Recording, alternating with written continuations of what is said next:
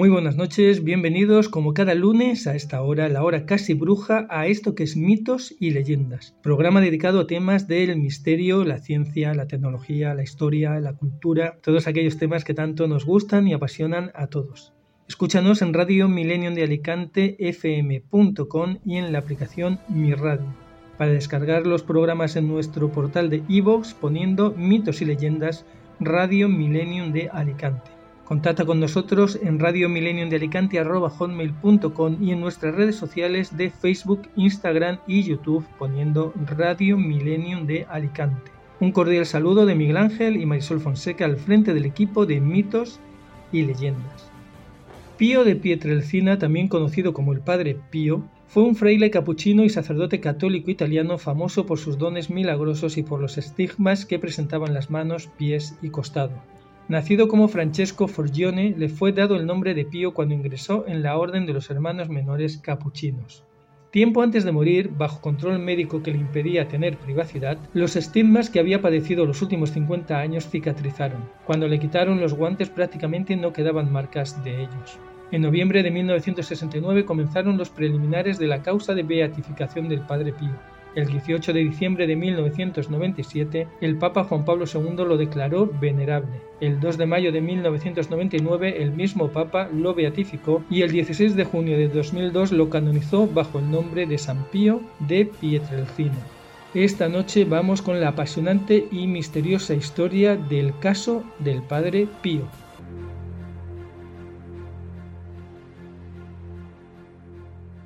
Relatos del lado oscuro.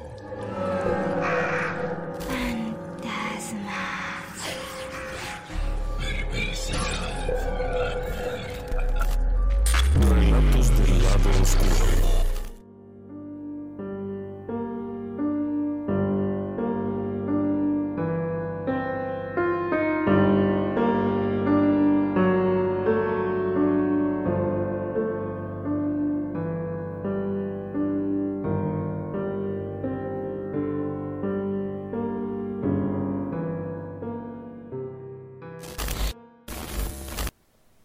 Hablar del Padre Pío es un tema bastante complicado. Y es un tema bastante complicado porque para quienes no creen, las pruebas nunca serán suficientes y para los creyentes, los argumentos no son necesarios. Así es que es complicado hablar de esto.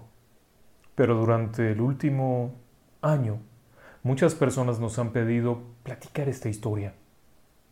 Es una historia muy interesante, pero queremos aclarar que nosotros no podemos acreditar la veracidad de la información. Nosotros no la hemos investigado.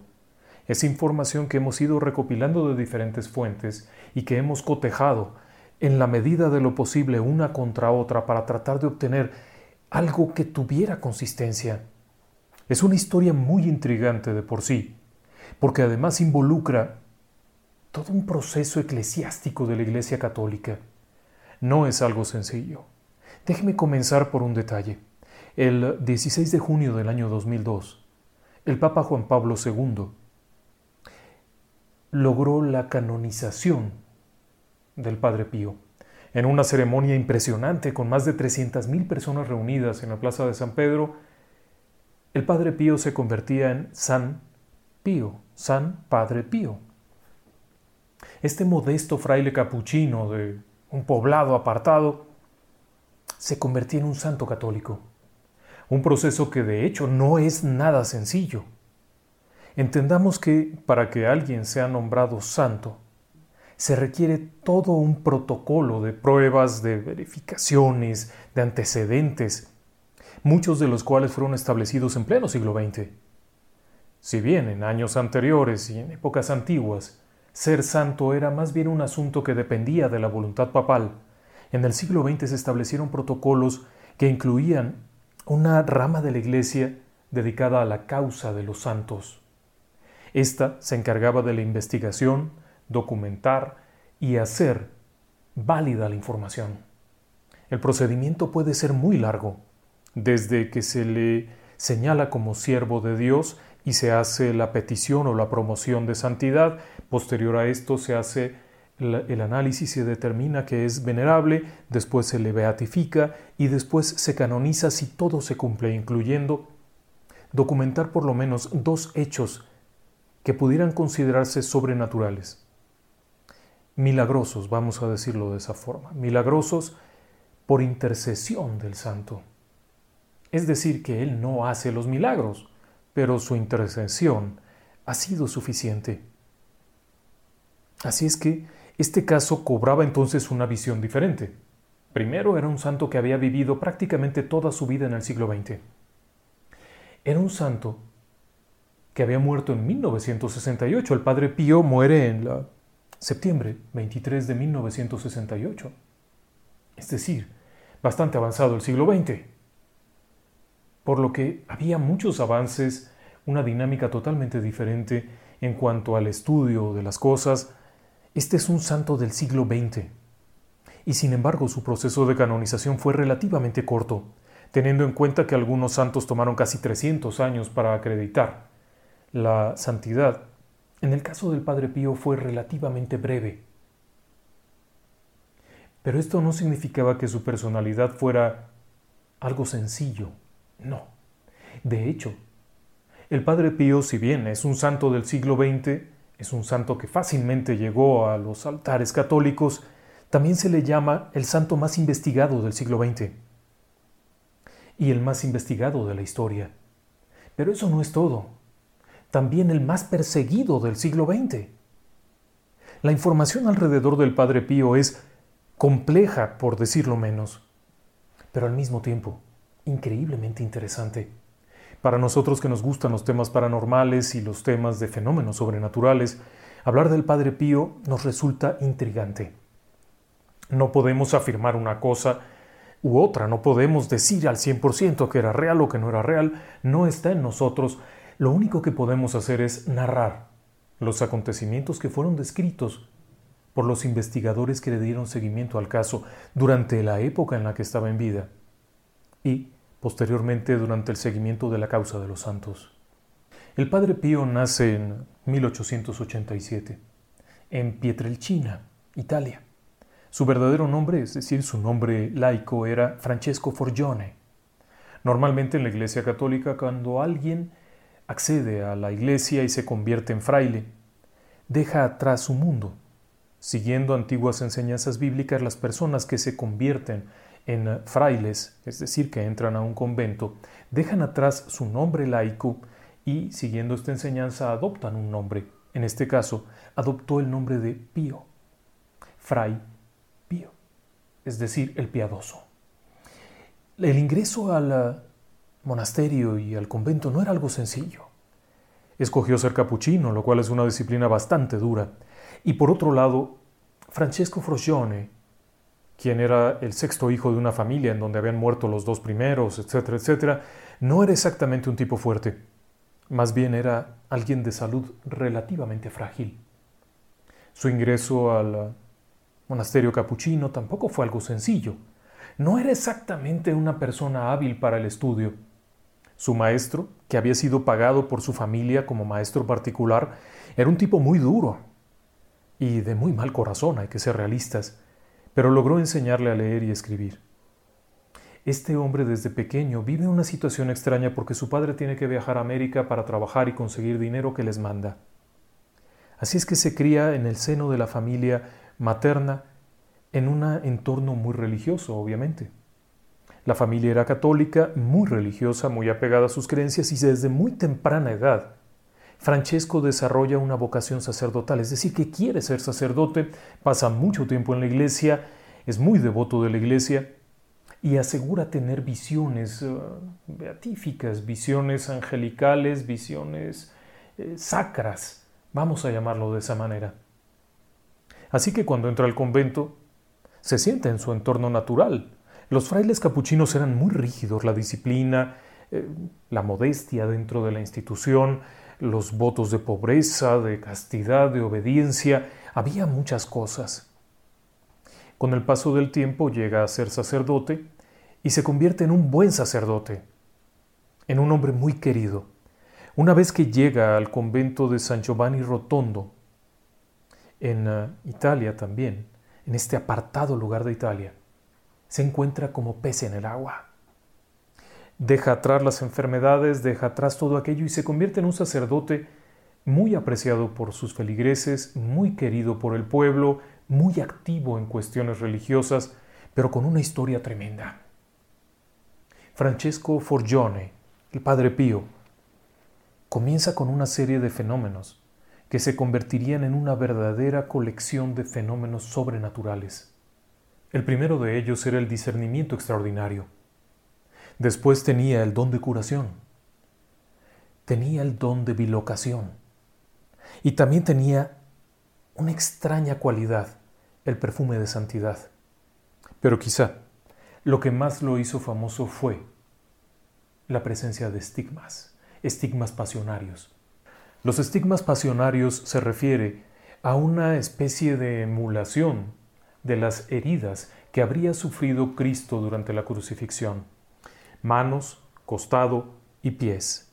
Pero adicionalmente a estas cinco heridas que presentaba el Padre Pío, también tenía otra serie de laceraciones temporales que aparecían y desaparecían. El fenómeno de los estigmas se volvió una situación muy tensa dentro de los capuchinos porque las heridas sangraban fuertemente y tenían características muy inusuales. A la Iglesia Católica nunca le ha gustado el tema de lo sobrenatural. Eso es un hecho.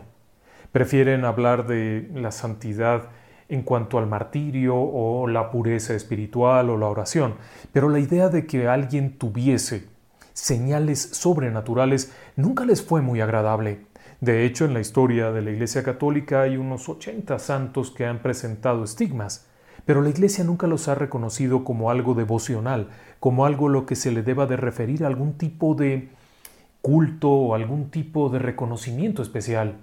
Consideran mucho más importante la oración, la devoción, la santidad de una persona en el aspecto espiritual y no en lo físico. Así es que el hecho de que de pronto, en 1918, en medio de la Primera Guerra Mundial, surgiera la noticia de que un fraile relativamente joven, estaba presentando estigmas, generó inmediatamente mucha desconfianza. Y esa desconfianza se prolongaría a lo largo prácticamente de toda la vida del Padre Pío. Tres años después, el Santo Oficio, el Tribunal del Santo Oficio tomaría cartas en el asunto. Había habido mucho revuelo con esto. Las personas habían visto los estigmas, los compañeros de convento, los capuchinos de San Giovanni Rotondo, habían visto los estigmas. El eh, propio médico que atendía al convento y a los eh, frailes había atestiguado que aquello era real, que no era algo que se hubiera pintado o que se hubiera marcado en las manos de alguna forma. Es más, acreditó que había sangrado casi una taza de sangre en un día. Era algo que llamaba la atención y evidentemente el Tribunal del Santo Oficio, al ver que aquello estaba atrayendo gente, ordenó una investigación. La investigación debería de ser algo tajante. Si esto era un fraude, debería de desaparecer de inmediato. Y, de entrada, usted y yo conocemos la historia de la Inquisición católica. El Tribunal del Santo Oficio no es otra cosa que la Inquisición moderada. Así que también conocemos la historia de que si algo no les gusta, no importa realmente la verdad, pero sí desacreditarlo. Lo primero que ocurre es que envían una investigación. En 1921, el padre Gemelli, que era uno de los médicos más importantes del Vaticano y de la curia romana, quien daría nombre a la Universidad Pontificia, quien tendría también el honor de ser nombrado un hospital tras de él, el padre Gemelli, o el doctor Gemelli, como también se le conoce, Gemelli, llegaría al convento para inspeccionar al padre Pío. Pero había un problema. Gemelli no esperó a que enviaran la orden. Los capuchinos tenían una orden de reserva. Venida de la propia curia romana, les habían ordenado que no se permitiera ver las heridas del padre Pío. Dado que esto estaba causando muchos problemas, la orden había sido directa y clara. Por ningún motivo pueden dejar que la gente esté viendo esto. Ni periodistas, ni médicos, ni nadie. Cuando Gemelli llega al convento en San Giovanni Rotondo, hay un problema. no tiene una orden y por lo tanto no le enseñan los estigmas. Cuando se presenta con el Padre Pío, el Padre Pío que está celebrando misa le dice yo voy a misa, pero si no tiene usted una orden no le puedo mostrar, tengo órdenes de mis superiores de no mostrar nada. El doctor Gemelli asegura que aquello que está viendo en el Padre Pío es producto de una púrpura psicógena y que el Padre Pío en realidad no es un santo, sino una persona histérica, neurótica, que produce esas señales derivado de su ansiedad religiosa. Posteriormente añadiría haber escuchado un testimonio de alguien que afirmaba haberle vendido una botella de ácido carbólico. Es importante diferenciar, no es carbónico, es carbólico, fenol. Y que había las dos posibilidades. El reporte de Gemelli de 1921 es demoledor. Asegura que todo esto es un fraude y que el Padre Pío no es ningún santo. Además es una persona inculta, obstinada y grosera. Efectivamente, el Padre no era una perita en dulce. El Padre Pío tenía esta extraña habilidad para saber si alguien quería engañarlo o no. Habitualmente en el confesionario, cuando las personas llegaban, él podía salir y gritarle a alguien, tú quítate de la fila, ¿a qué vienes si tú no estás arrepentido? El don de discernimiento le permitía esos eh, extraños arrebatos. O, de pronto, salir del confesionario, pararse y decirle a alguien, hey tú, ven, ven, ven pronto. Yo te confieso, porque sabía que había algo. Cuando alguien llegaba y no le decía completos los pecados, por ejemplo, el padre se molestaba muchísimo y solía correr a la persona y decirle vuelve cuando estés dispuesto a arrepentirte. En otras ocasiones era increíblemente dulce y tranquilizante, pero no era una perita en dulce, eso me queda claro. Así es que Gemelli se va muy molesto. La Iglesia Católica, el Tribunal del Santo Oficio, comienza a tomar ciertas cartas en el asunto. El Papa decide pedir una segunda opinión y para ello envía al obispo Rossi. Es un personaje dentro de la curia, es un verdadero personajazo. Cuando se entrevista con el Padre Pío, su opinión es totalmente diferente. Rossi sostiene que es un hombre santo y su informe al Vaticano es que se ha topado con un sujeto que tiene habilidades increíbles y que debe de ser tomado muy en cuenta esto. Sin embargo, posterior a esto y durante los tres años siguientes, otra serie de investigaciones terminan por emitir un edicto demoledor. El padre tiene prohibido celebrar misa pública, hacer confesión pública, mostrar los estigmas, hablar de los estigmas, dar entrevistas y cualquier contacto con la gente. Únicamente se le permite celebrar misa privada en el interior de la capilla de los capuchinos. No puede confesar públicamente, es decir, no puede recibir personas que quieran confesarse con él, no puede tener contacto solo con ninguna otra persona, por ejemplo, si llega una visita, su correspondencia será revisada minuciosamente y hay acusaciones muy variadas. Algunas de estas acusaciones aseguran que es un pecador, otras acusaciones aseguran que es un bebedor, otras acusaciones aseguran, bueno, una cantidad de cosas tremendas. Durante los diez años siguientes el Padre Pío permanecería prácticamente en cautiverio.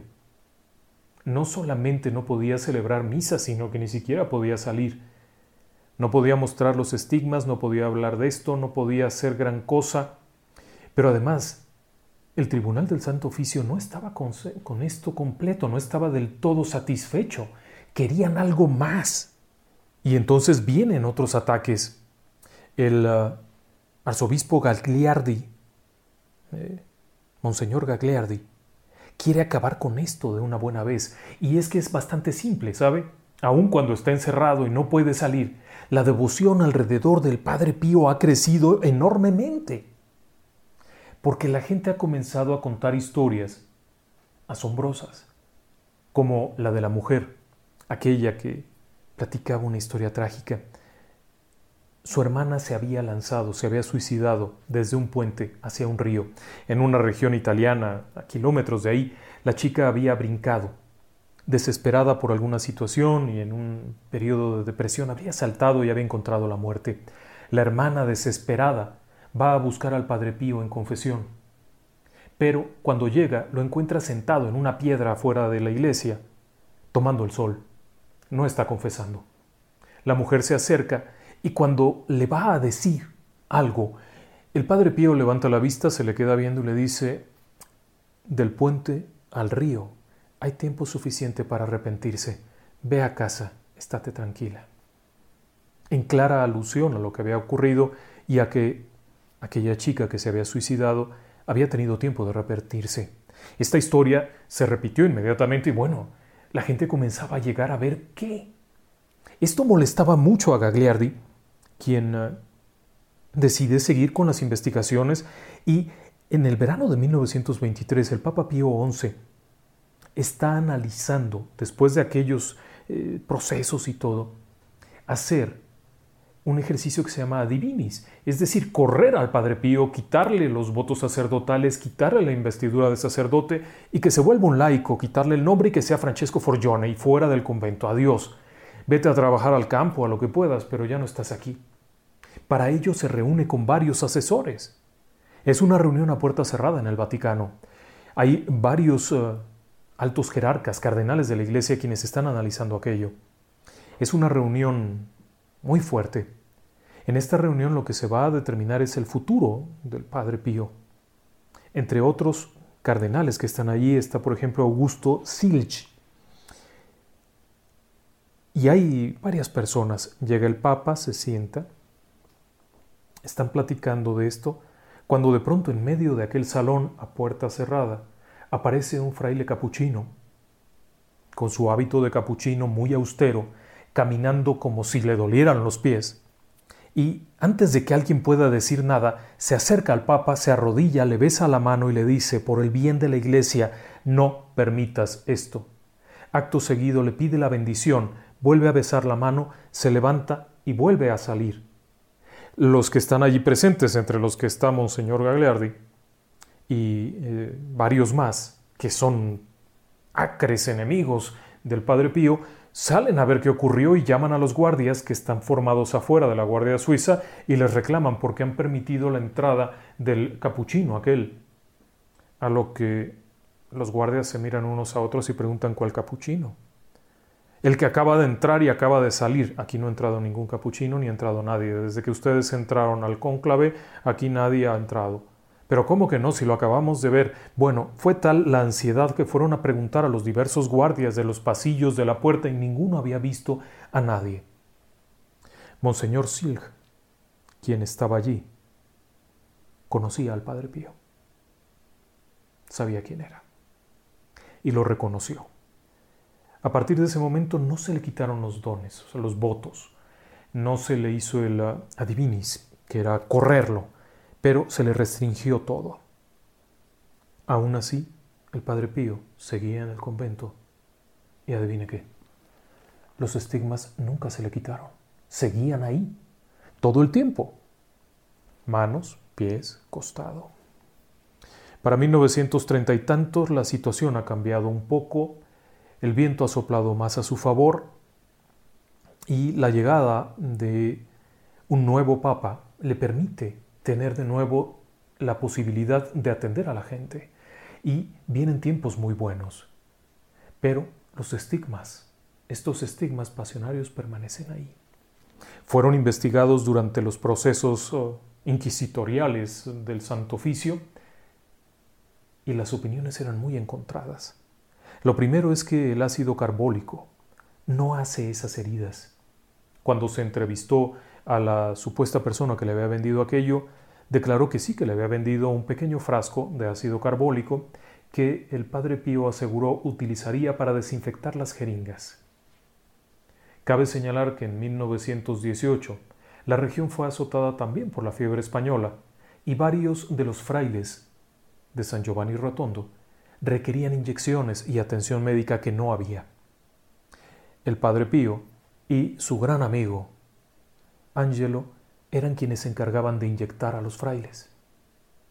Y para ello utilizaban jeringas de vidrio que requerían ser desinfectadas con ácido carbólico, fenol, un producto antiséptico que se sigue utilizando pero que jamás generaría heridas permanentes. Así que la historia del ácido carbólico nunca quedó clara y definitivamente no correspondía. Para julio de 1933, diez años después de aquel asedio, la situación del Padre Pío mejoraba enormemente, podía trabajar a gusto, podía hacer muchas cosas. La llegada de Juan XXIII no fue del todo placentera para él. De hecho, su situación no fue muy buena por una serie de cosas. En los años 50, en 1956, el Padre Pío inicia la construcción de un hospital en San Giovanni Rotondo, la Casa del Alivio del Sufrimiento.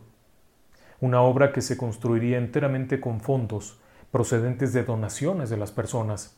Durante años había operado un pequeño hospital al que llamaban el Hospital de San Francisco, en una vieja casa en San Giovanni Rotondo, con mucho éxito.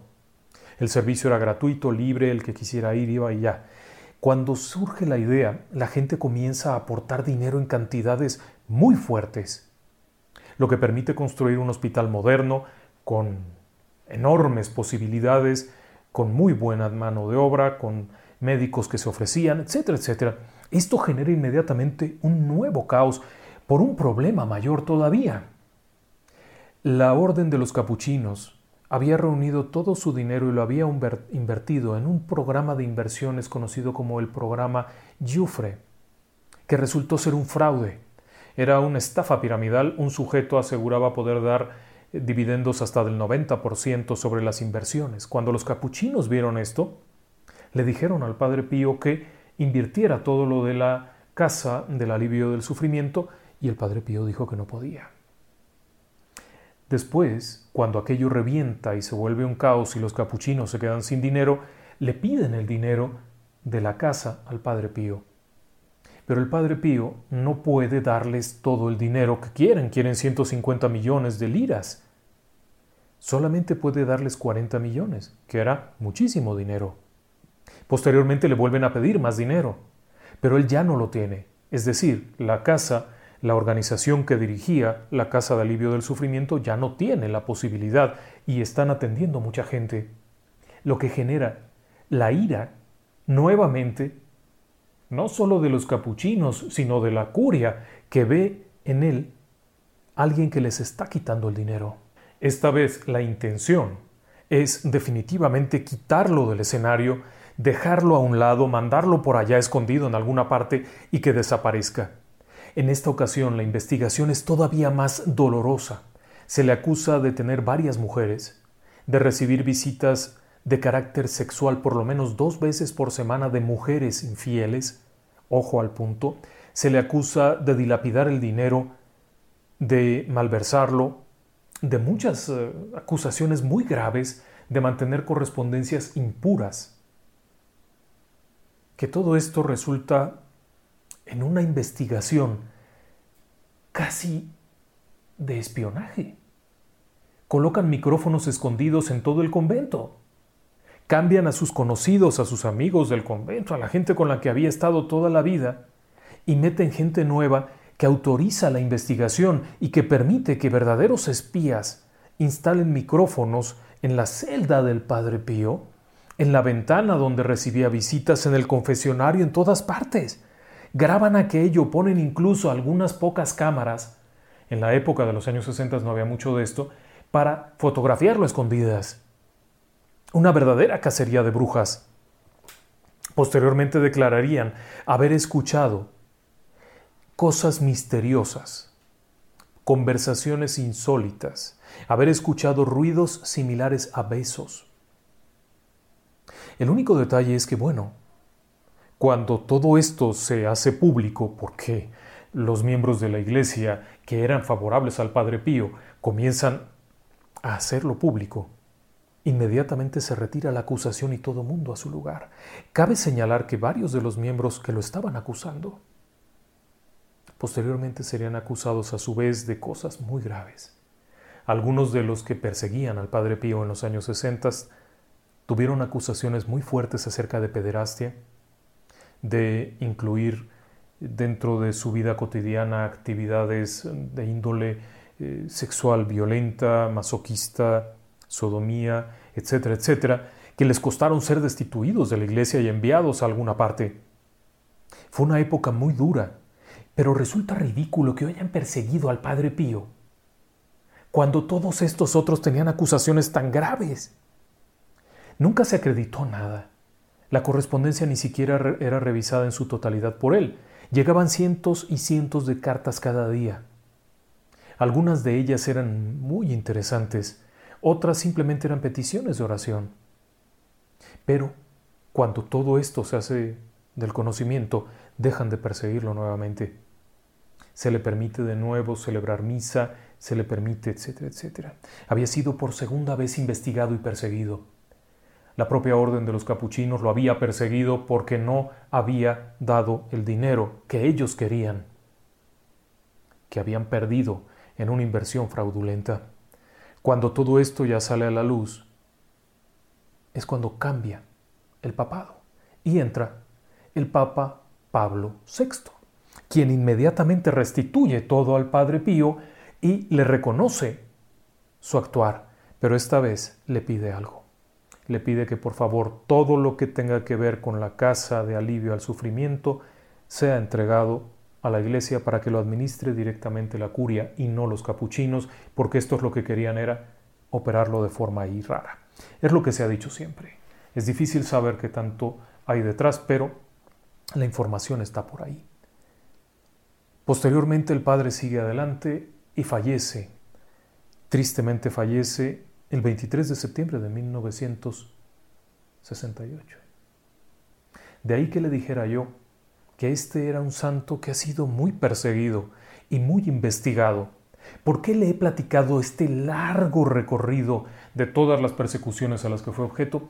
Porque de esa manera podemos entender que este nuevo no era un personaje que estaba por ahí oculto en alguna parte y que se contaba remotamente algo.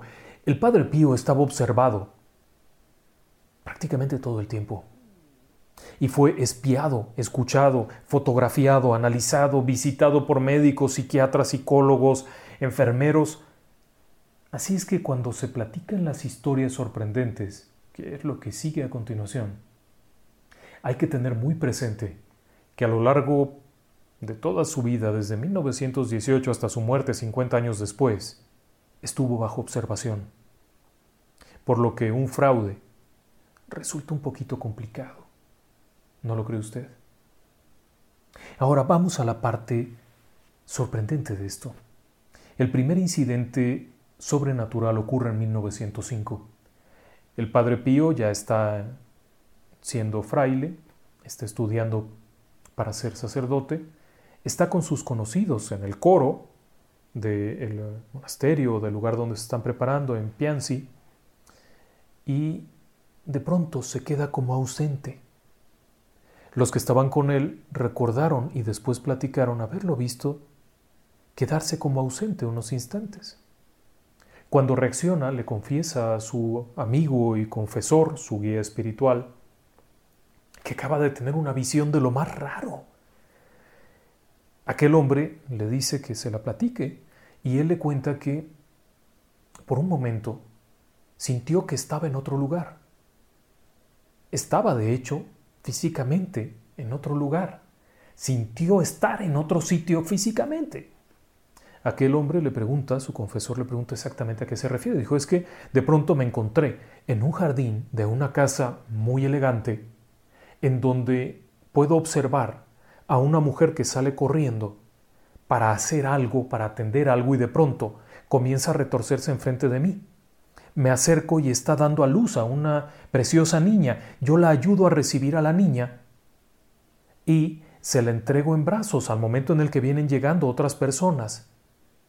El esposo de esta mujer está en la habitación de arriba pero está agonizando, está muriendo. Mientras estoy viendo esto, tengo una visión creo que es María, que me dice, esta es una piedra preciosa en bruto. Te encargo a ti para que la pulimentes y la hagas brillar en mi nombre a todo el mundo. Y después, despierto y estoy aquí. Aquellas personas se quedan ahí viéndolo, pero había otro pequeño detalle. Dentro de la discurso de aquella imagen que había visto mencionaba algo y le decía, la encontrarás después en San Giovanni, pero antes la verás en San Pedro. El confesor toma nota de esto, todo el mundo lo anota en sus diarios, etc. Queda muy registrado el incidente. Años después, una joven está teniendo una crisis de fe tremenda. La joven es Giovanna Risani Boschi, una joven acaudalada de una población eh, cerca de Venecia, Udine. Casualmente, dentro de su crisis de fe, está buscando ayuda. Tiene unos um, no sé, 16 o 17 años. Acude a la iglesia, a la Catedral de San Pedro en Roma, y cuando llega ahí, su molestia es grande, porque pide hablar con alguno de los sacerdotes, pero no hay ninguno en ese momento y el uh, encargado, la persona que la recibe, le dice que están por cerrar, que no hay quien le dé la confesión y que bueno, que vuelva otro día. A ella esto le molesta mucho, pero cuando está a punto de darse la vuelta, aparece un monje capuchino que le hace la señal de que pase, que pase. El hombre que le ha recibido, el primero, eh, que está ahí, simplemente le permite el paso, llega la mujer, se sienta ahí en el confesionario, platica mucho rato con aquel capuchino. Cuando ya le da la absolución, ella se levanta y se para afuera del confesionario. Un confesionario básicamente es una especie de armario de madera que tiene una banca adentro y un asientito afuera para quienes se confiesan. Cuando esta chica, eh, Giovanna, sale de confesar, está esperándolo, pero el monje capuchino jamás sale del confesionario. Ella va, toca, busca, pero no hay por dónde salir ni a dónde se haya ido, simplemente no está. En su andar, al verano siguiente, en 1923, llega a San Giovanni Rotondo. Poco antes de que iniciaran todas estas eh, cancelaciones y prohibiciones, llega a visitar a aquel fraile, del que ha oído cosas inusuales. Cuando se lo encuentra, el asombro es enorme. Es el mismo fraile que se había encontrado en la Basílica de San Pedro el año anterior. Cuando ella le pregunta, él le dice, no, no, no, no, no creas todo lo que ves, pero me dio gusto verte.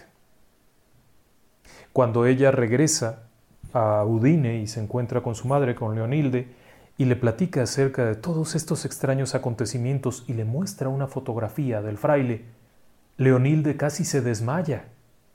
Ese era el monje que había estado con ella en el jardín, en Udine, cuando nació su hija. Cabe señalar que el padre Pío no había salido de San Giovanni Rotondo nunca.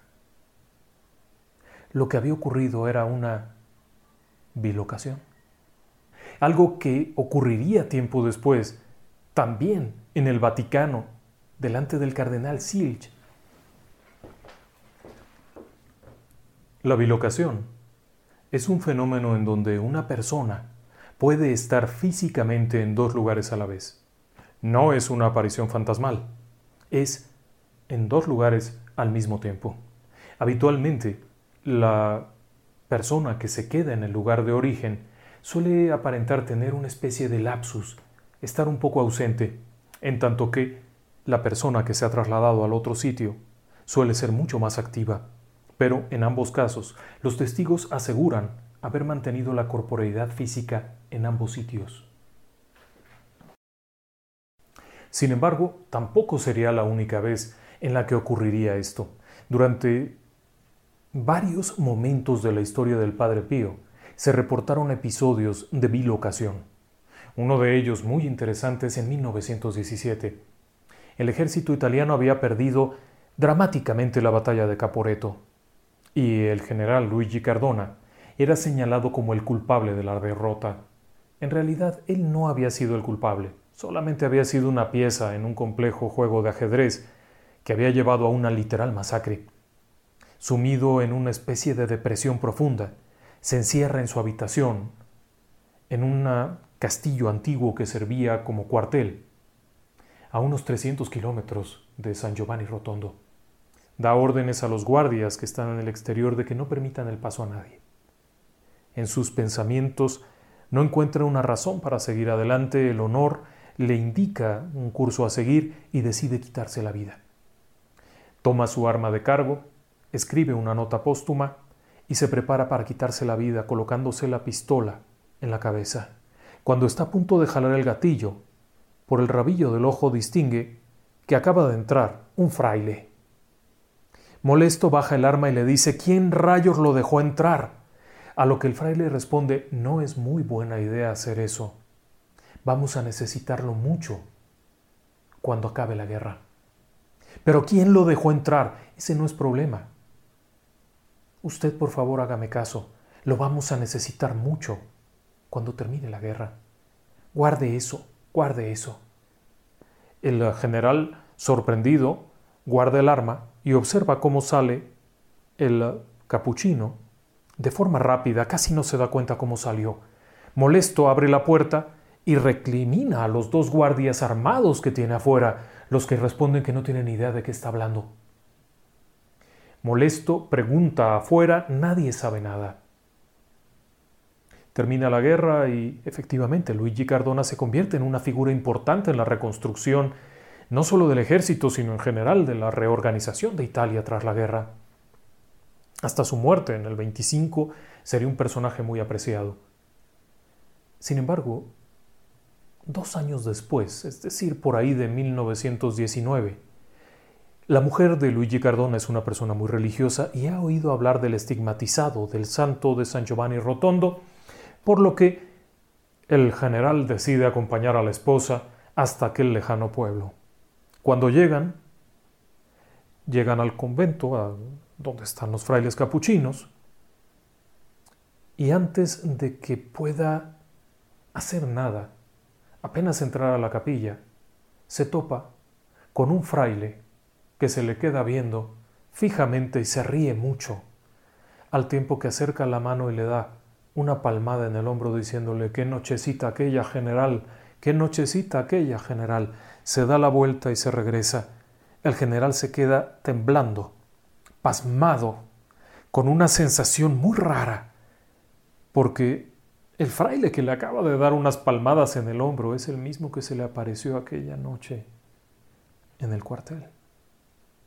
Los casos de bilocación del Padre Pío han sido contados a lo largo de muchos años, pero no era el único fenómeno inusual. Aparte de los estigmas, la bilocación, también estaba el aroma a flores. Se le acusó de que compraba grandes cantidades de colonia para perfumarse y oler a flores, pero el olor no era ese. El olor era a flores frescas, a flores, a flores del campo, a flores de un rosal, de algo. Era algo muy inusual. Dentro de los fenómenos que ocurrían en torno a los estigmas, al acercar la mano del Padre Pío y olerla, olía a flores frescas, a algo de campo. No olía a putrefacción. En cuanto a otros fenómenos como el discernimiento, le he platicado la historia aquella, pero también había otra cosa que era saber las cosas a futuro, una de ellas, dentro de este discernimiento extraordinario, fue una comunicación muy rara que tuvo con el Papa Pablo VI. Durante los primeros meses, cuando inicia el pontificado de Juan XXIII, tiene una visita de un cardenal amigo suyo con el que platica amenamente. Cuando éste ya se retira, le dice, oye, oye, tú vas a ver al cardenal Montini. Su amigo le responde, sí, claro. Dile una cosa, dile que él es el que sigue, que después de este, que ha sido el Papa Juan XXIII, Montini es el que sigue, dile que esté preparado. Efectivamente, a la muerte de Juan XXIII, el cardenal Montini se convierte en el Papa Pablo VI. Pero esto se repetiría también con un joven cardenal polaco. Bueno, de hecho, no era cardenal, en los años 50, en el período en el que no estaba encerrado el Papa, recibió la visita de un joven polaco, un sacerdote polaco. Este sacerdote, animoso, alegre, jugador de fútbol, le llamó la atención y platicaron un rato. Cuando estaba por retirarse, el padre Pío le entregó, como era su costumbre, un pequeño recuerdo, una crucecita, y le dio la bendición, diciéndole, cuando seas papa vas a hacer grandes cosas. El uh, sacerdote, aquel joven, era Carol Boitila, quien se convertiría en Juan Pablo II. Estos dones de precognición también le permitían muchas otras cosas raras. Saber cuando las personas iban detrás de él por algún motivo, cuando lo estaban engañando, cosa que lo molestaba muchísimo, pero algo que él mismo aclaró es yo no puedo saberlo todo. Yo no sé todo, no existe alguien vivo que lo sepa todo, solo él altísimo. Otros fenómenos que ocurrían en torno a él era, por ejemplo, el fenómeno de la levitación, uno de los casos más raros que se platica en torno al Padre Pío y que más ha llamado la atención. Es una historia que contaban los aviadores norteamericanos. Sí, los miembros de la Fuerza Aérea Conjunta que estaba con base en Sicilia y en esta región de Perugia, todo esto, platicaban una historia muy rara. A finales de la Segunda Guerra Mundial, en los 44 más o menos, se detectó que cerca de San Giovanni Rotondo habría una especie de arsenal alemán, un almacén militar alemán con municiones y todo esto, y se determinó bombardear la zona. Sin embargo, ninguno de los ataques aéreos tuvo éxito. En general, las bombas cayeron en los campos, en las montañas, lejos del poblado. Esto llamó la atención, evidentemente, y los jefes de aquel grupo conjunto de aviación que incluía eh, aviadores ingleses, canadienses y norteamericanos y algunos aviadores italianos que ya se habían incorporado a la aviación de guerra italiana después de la caída del Duce, reportaban haberse topado con un fraile en pleno vuelo. Aquello podría haber parecido efectos eh, narcóticos por alguna droga, falta de oxígeno, lo que fuera. Sin embargo, se volvió repetitivo. Varios de los pilotos aviadores aseguraban que cuando se, se aproximaban a San Giovanni Rotondo, de pronto en el aire, en pleno vuelo, se topaban con un fraile vestido de café que les hacía señales de que se fueran con la mano eufóricamente. Como loco, y después de esto no servían los aparatos. Algunos de los testimonios incluían, por ejemplo, al coronel Bob Curry, quien escuchó testimonios de sus aviadores y posteriormente él mismo fue testigo. Hacia 1945, al final de la guerra, visitaron San Giovanni Rotondo varios miembros de aquel grupo de bombardeo de la Fuerza Aérea Norteamericana, eran católicos, eh, algunos oh, decidieron ir a visitarlo, entre ellos el coronel Lloyd Pop Curry. Cuando llegaron al lugar lo que vieron les llamó la atención enormemente porque aquel sujeto era el fraile que habían estado viendo arriba, en el aire, volando. Es una historia muy interesante, muy loca, por muchas razones. Pero volviendo al tema de los estigmas. Los estigmas del Padre Pío siguen siendo un enigma por muchas razones. Primero porque duraron 50 años abiertos. Si bien no totalmente abiertos en el sentido de un agujero que traspasaba de lado a lado, sí estaba la herida abierta. No cicatrizaba, no se descomponía, no se necrotizaba, no despedía olores nauseabundos. Los bordes eran definidos y claros. Durante una de las pruebas en 1923, se colocaron vendas de una forma muy especial alrededor de la herida esta colocación incluía un sello interno, de tal forma que si se retiraban, por alguna razón, el sello sería roto y se detectaría inmediatamente. Durante un mes aquellas vendas estuvieron ahí, el tiempo suficiente para que ocurrieran dos cosas, una de dos cosas, o que se descompusiera la carne y se necrotizara, el tejido, o bien que iniciara un proceso de cicatrización. Ninguna de las dos cosas ocurrió. Cuando al mes los enviados del Santo Oficio retiraron las vendas, las heridas seguían abiertas, limpias, claras y sanas, como si alguien hubiera estado limpiándolas todos los días y abriéndolas nuevamente. Se descarta el uso de ácidos. ¿Por qué se descarta el uso de ácidos? La quemadura por ácido sí, efectivamente podría haber generado una llaga profunda, penetrante, intensa. Pero la penetración habría afectado los uh, diferentes controles de los dedos. El hecho de tener una perforación profunda habría afectado tendones, nervios, lo que habría generado la pérdida de movilidad en las manos, cosa que nunca ocurrió. El Padre Pío siempre tenía movilidad en las manos. Pero quizá la parte más intrigante del asunto y que algunos escépticos han barajeado como señal de fraude es que durante la última misa del Padre Pío, horas antes de morir, las manos no tenían ninguna señal. No había ninguna marca, no había ninguna cicatriz, no había ninguna herida abierta, no había nada. Nada. Pero el día anterior estaban ahí. En cuestión de horas había sanado el tejido al 100% dejando las manos limpias y claras. Cuando fallece el Padre Pío, también se toman fotografías de pies, de manos, de costado y no hay ninguna señal. Lo que resulta ridículo en muchos aspectos. Primero porque alguien que ha tenido heridas provocadas ya fuera por ácido, por abrasión, por herida, por punzonamiento, por lo que fuera, cuando éstas sanan, dejan una marca. Quienes han tenido una herida profunda, por una laceración, por un corte, sabrán que una cicatriz no se quita tan fácilmente. Y en este caso las manos están limpias, pero sacerdotes, médicos, espías, habían validado que había heridas ahí, incluso habían postulado la hipótesis de que era un fenómeno psiquiátrico, que este hombre se autoprovocaba estas heridas mentalmente. Después argumentaron que se las hacía con ácidos.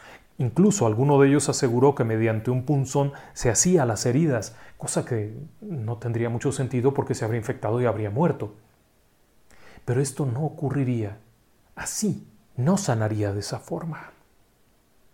Si sumado a esto tenemos los efectos de bilocación, durante los cuales el Padre Pío aparecía en dos lugares al mismo tiempo con testigos que afirmaban haberlo visto en dos lugares al mismo tiempo, entonces tenemos un fenómeno de lo más complejo. En fin, nosotros no podemos dar una conclusión, no podemos decir todo esto es cierto o todo esto es falso, pero hemos encontrado una cantidad de notas muy valiosas. Algunas notas son falsas, deliberadamente algunas notas como por ejemplo que el general Twinnings del ejército norteamericano había volado en un avión y él había visto el... No, nunca voló ese avión y nunca pasó. O, por ejemplo, algunos otros casos en los que se reportaban apariciones milagrosas, eh, no, tampoco ocurrieron. Pero muchos casos tenían múltiples testigos. En cuanto al don de curación, también llama la atención enormemente porque algunos de los testigos son de primera mano. El propio Papa Juan Pablo II aseguró haber sido testigo de una de estas curaciones cuando su amiga, una doctora polaca, Wanda, ella había estado recluida en un campo de concentración nazi, sobrevive al campo de concentración, se vuelve una mujer ejemplar, tenía cuatro hijos y de pronto le detectan cáncer de garganta en etapa terminal. Está condenada a muerte. Curiosamente, Karol Wojtyla en ese momento parte de la curia polaca, no era todavía cardenal ni nada, creo que era obispo, envía una carta al Padre Pío pidiendo su oración. Tres días después, está curada. Es uno de los testimonios que aparecen ahí. Otro de los testimonios es el de una chica norteamericana, de una niña norteamericana. Esta niñita nació con un defecto congénito en, en las vías urinarias. Tuvieron que extirparle la vejiga lo que era una condena a muerte. Aún así, la madre logra montarla en un avión y llevarla a San Giovanni Rotondo en 1964. Estando allí, se le intenta acercar al Padre Pío, pero el Padre Pío no puede tocarla y únicamente pasa saludando. Al día siguiente vuelve a intentarlo y vuelve a pasar lo mismo. Había muchísima gente. Al tercer día logra acercarse un poco más, a lo que el Padre Pío toca la cabeza y sonríe. Le dice, va a estar muy bien. Nadie le había dicho quién era la niña, nadie le había dicho que estuviera enferma, nadie le había dicho nada. La madre ni siquiera hablaba italiano. Cuando regresan a los Estados Unidos, la condición de la niña había cambiado totalmente. En un extraño caso de regeneración de tejidos, había comenzado a desarrollar una vejiga incipiente que terminaría por desarrollarse y ser funcional. ¿Extraño? Sí, por supuesto. ¿Podemos afirmarlo? No. Pero no deja de ser una excelente historia. Y una historia que ha tenido años de investigación atrás. Vale la pena darle una segunda pensada a esto, ¿no cree? Muchas gracias. Buenas noches y que descansen.